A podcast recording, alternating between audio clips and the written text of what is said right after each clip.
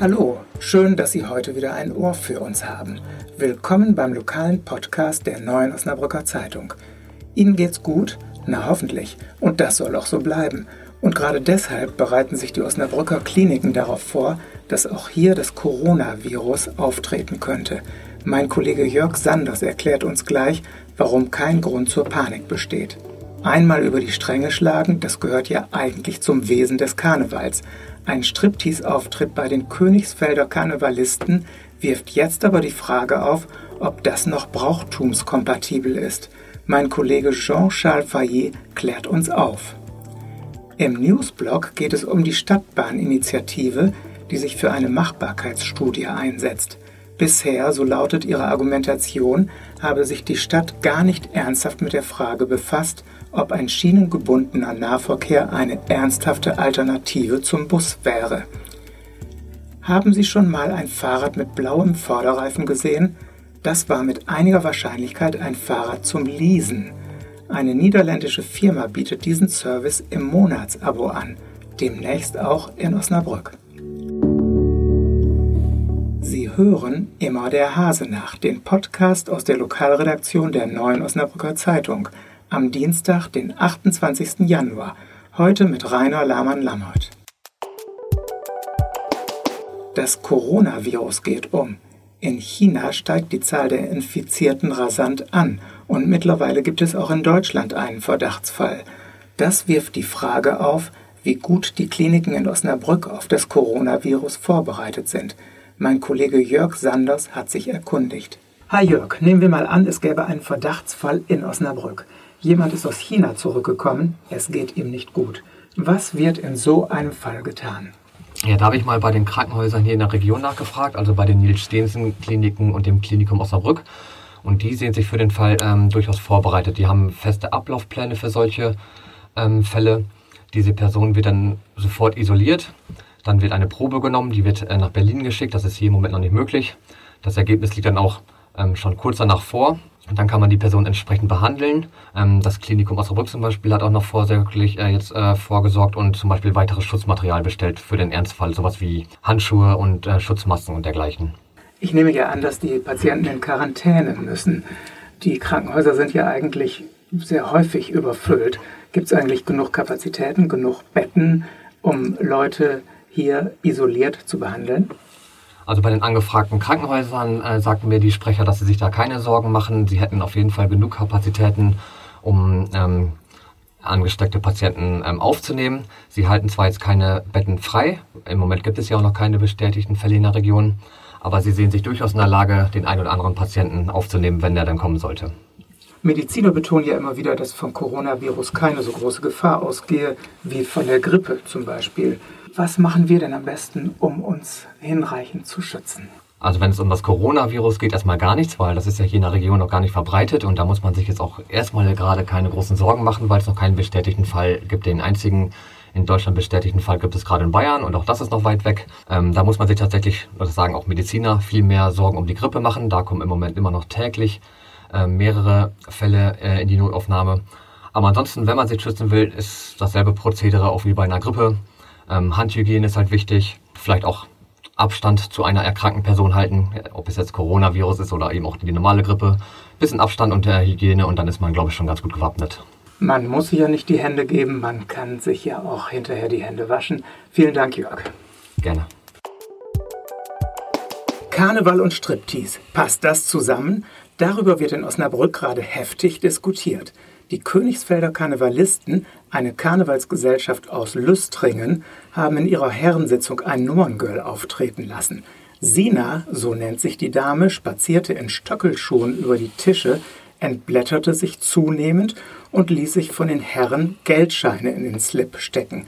Mein Kollege Jean-Charles Failly war zwar nicht dabei, hat sich aber mit den Reaktionen beschäftigt. Jean, nach allem, was du über den Auftritt weißt, kam die Stripperin bei den Königsfelder Karnevalisten eigentlich gut an?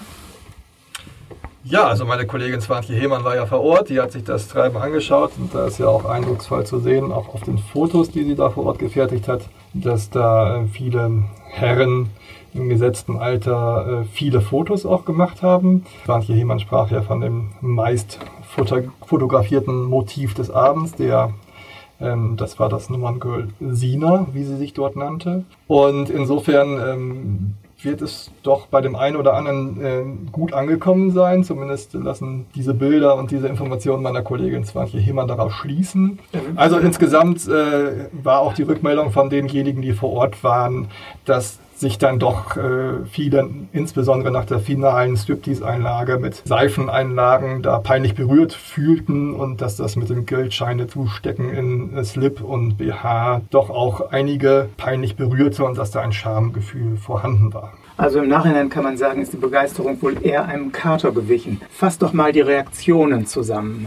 Ja, die Reaktionen waren größtenteils empört bis doch auch beschämt. So die Gleichstellungsbeauftragte Katja Weber-Kahn beispielsweise sprach davon, dass, da, äh, dass sie das für absolut nicht zeitgemäß hält, dass das Argument, was jetzt auch von den Königsfelder Karnevalisten äh, genannt wird, dass das doch traditionsgemäß schon immer zu solchen ähm, Herrenveranstaltungen gehöre, nicht stichhaltig sei, auch Narrensitzungen sollten entsprechenden gesellschaftlichen Veränderungen aufgreifen, Bräuche hin oder her. Darüber hinaus sagt auch der Oberkarnevalist Klaus Ludwig Fess, der ist Präsident des Bundesdeutscher Karneval, Striptease und Nackttanz gehören sicherlich nicht zum Karneval. Herrensitzung hin oder her, das spielt keine Rolle. Erotik hat mit Brauchtum nichts zu tun. Daher sollte auch bei solchen Veranstaltungen Sitte und Anstand gewahrt bleiben, auch als Vorbild für die Jugend, die ja dann doch über die mediale Berichterstattung und Mund-zu-Mund-Propaganda von äh, solchen Auftritten mitbekommt und die dann ein entsprechendes Bild von Karneval bekommt, was ähm, nicht im Sinne des Bundesdeutscher Karneval ist und auch nicht im Sinne von dem Bürgerausschuss Osnabrücker Karneval oder auch verschiedenen Ratspolitikern in Osnabrück, die dazu befragt wurden, wie etwa Fritz Brickwede, CDU-Fraktionschef, Volker Bajus, Grünen-Fraktionschef und eben auch Frank Henning, der selbst vor Ort war, der sagt, das war frauenverachtend. Dafür schämt er sich. Er würde sich wünschen, dass das wieder rückgängig zu machen ist und dass er auch vorher äh, gegangen wäre, weil sich das ja auch anbahnte, dass das immer niveauloser wurde vor Ort und er kann nur darum bitten, dass künftig unterlassen wird solche Einlagen und sonst würde er als Ehrengast bei solchen Herrensitzungen nicht mehr teilnehmen. Wenn sich Deutschlands Oberkarnevalist Klaus Ludwig Fess so energisch distanziert, was sagen dann die Osnabrücker Karnevalisten zu dieser Kritik und wie reagieren eigentlich die Königsfelder darauf? Ja, also der Bürgerausschuss Osnabrücker Karneval schließt sich dem im Großen und Ganzen an und sagt, das ist eben deutlich über dem gewesen, was man, was eigentlich zulässig wäre. Also so ein Nummerngirl, das wollen die Osnabrücker Karnevalisten wohl noch durchgehen lassen bei der Herrensitzung. Aber insgesamt sagen die Osnabrücker Karnevalisten, das geht so nicht. Davon distanzieren wir uns und das wünschen wir uns auch, dass das künftig unterbunden wird. Und darüber hinaus sagen die Königsfelder Karnevalisten aber bis dato, wir müssen diesen ganzen Vorgang noch intern prüfen. Wir können jetzt noch nicht sagen, ob wir die Einlagen vom Nummerngirl künftig einstellen werden und auf solche Nackttänze am Ende einer solchen Veranstaltung verzichten werden. Wir unterhalten uns ja hier über einen Fall von Sexismus. Aber ist der Karneval nicht eigentlich voll davon?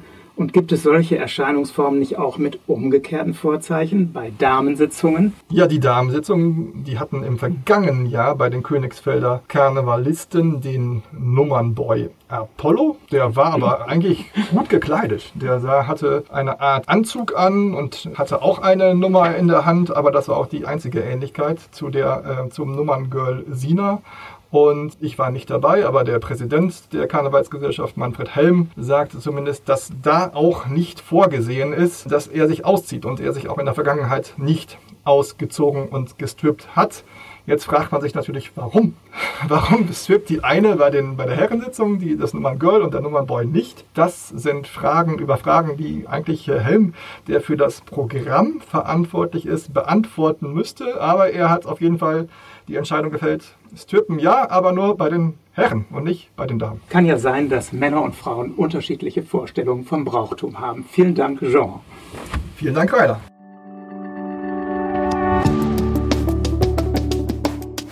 Und jetzt unser Newsblock. In Osnabrück wurde die Straßenbahn vor 60 Jahren abgeschafft. Ist die Zeit reif für eine neue Straßenbahn? Die Stadtbahninitiative meint ja, weil öffentlicher Nahverkehr auf Schienen mehr Akzeptanz verspricht als ein Bussystem. Nur so ließe sich der Anteil des öffentlichen Nahverkehrs deutlich steigern, und zwar auf das fünf- bis sechsfache in den nächsten 30 Jahren. Bisher habe die Stadt aber gar nicht ernsthaft geprüft, ob eine Stadtbahn als Alternative geeignet wäre, kritisiert die Stadtbahninitiative. Deshalb sammelt sie jetzt Unterschriften, um zu erreichen, dass die Stadt eine Machbarkeitsstudie in Auftrag gibt. Wenn Sie ein Fahrrad benutzen, ist das wahrscheinlich Ihr eigenes. Aus den Niederlanden kommt der Trend zum Flatrate Bike. Einmal im Monat zahlen und beliebig viele Kilometer strampeln. So einfach geht das. Wenn es einen Plattfuß gibt oder einen Kettenriss, dann macht das die Werkstatt ohne Aufpreis. Und wenn das gute Stück geklaut wird, zahlt die Versicherung. Natürlich nur, wenn es vorschriftsmäßig abgeschlossen war. Diesen Service bietet das niederländische Unternehmen Swapfeeds in Münster schon seit Jahren an, neuerdings auch in Osnabrück. Erkennbar sind die Leasingfahrräder an den blauen Vorderreifen. Das war unser heutiger Podcast aus der Lokalredaktion der Neuen Osnabrücker Zeitung. Danke fürs Zuhören. Das Team von Immer der Hase nach verabschiedet sich für heute. Und wir freuen uns, wenn Sie auch morgen wieder reinhören. Dann mit meiner Kollegin Johanna Dust.